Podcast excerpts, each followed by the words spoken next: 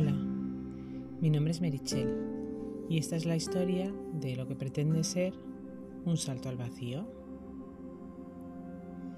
Esta semana se cumple un año de esta aventura y no tenía pensado hacer ningún repaso, la verdad, pero estos días, dándole vueltas, he tenido la necesidad de hacerlo. De sentarme a ver cómo ha evolucionado esta historia y poder ver qué camino ha escogido llevar porque si lo analizo, nada es como pensé en marzo del 2022. Pero eso no significa que sea peor. Simplemente ha sido diferente. Cuando a finales de 2021 me planteé contar mi desvinculación de la empresa con la que trabajaba y la nueva vida que iba a llevar, empecé a grabar sin saber muy bien por qué, lo que iba pensando, sin saber tampoco dónde me llevaría eso. Por aquel entonces, mi amiga Laura me habló de una aplicación que ella usaba para grabar sus meditaciones y publicarlas en formato de audio, como si fuera un podcast.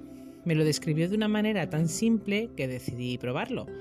Decidí ir probándolo con todas las grabaciones que yo ya tenía y que había ido haciendo para poder tomar una decisión que fuera lo más acertada posible en cuanto a mi vida laboral y por extensión al resto de mi vida pensé que sería una oportunidad de contar cómo se vive un cambio de ese calibre. Los miedos que nos invaden, las dudas, las, necesidades que se nos plantean. Porque quiero creer que eso mismo que me pasó a mí entonces le ocurre cada día a otra gente. Y si de esa forma yo podía darme un poco de luz, lo mismo también conseguía hacer llegar esa misma luz a los demás. Y así empecé a grabar sin pensar mucho, más por una necesidad personal que por otra cosa. Y supongo que me gustó, porque cuando decidí que sí, que iba a hacerlo y que todo esto saldría a la luz, pensé que bueno, que no podía dejarlo así, que no podía contar eso simplemente y ya está, saltar y ya está. ¿Qué pasaba después de ese salto? Fui muy ilusa, muy, muy ilusa y creí que el camino sería más fácil, porque solo afectaría a esa parte laboral que os contaba. Pero ay amiga, uno propone y luego la vida, o Dios, o el karma, o vete tú a saber el qué dispone. Y tras un par de meses de calma y de ilusión, de ilusión también, vino la parte difícil. En mayo del año pasado entramos en una dinámica de hospitales, enfermedades y duelos que aún no ha terminado. Y por desgracia sabemos que nos acompañará todavía un tiempo.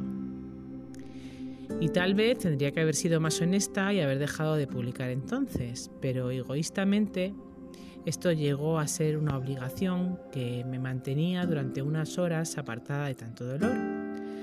Así que en lugar de dejarlo, seguí escribiendo y contando, que supongo que también era una forma de terapia. Y quizá por eso también sigo haciéndolo ahora.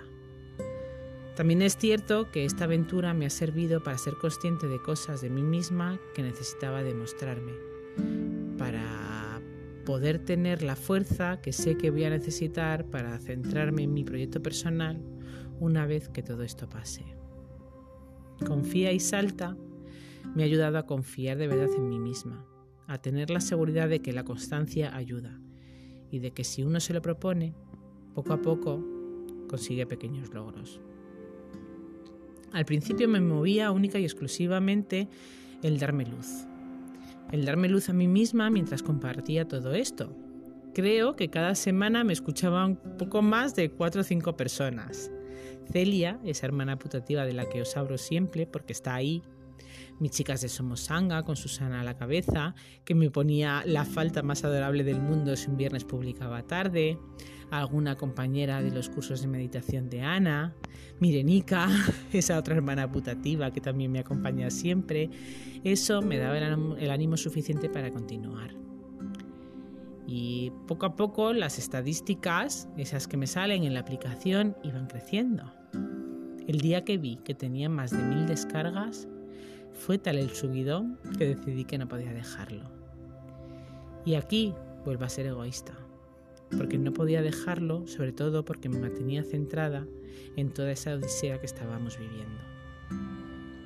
Mi intención en aquellos primeros meses fue la de contar cómo una trabajadora por cuenta ajena se lía la manta a la cabeza y sin saber ni qué va a hacer con su vida decide apostar por empezar de cero e intentar ser feliz. Y ahora lo pienso y solo puedo decir que soy inmensamente más feliz que cuando empecé toda esta historia.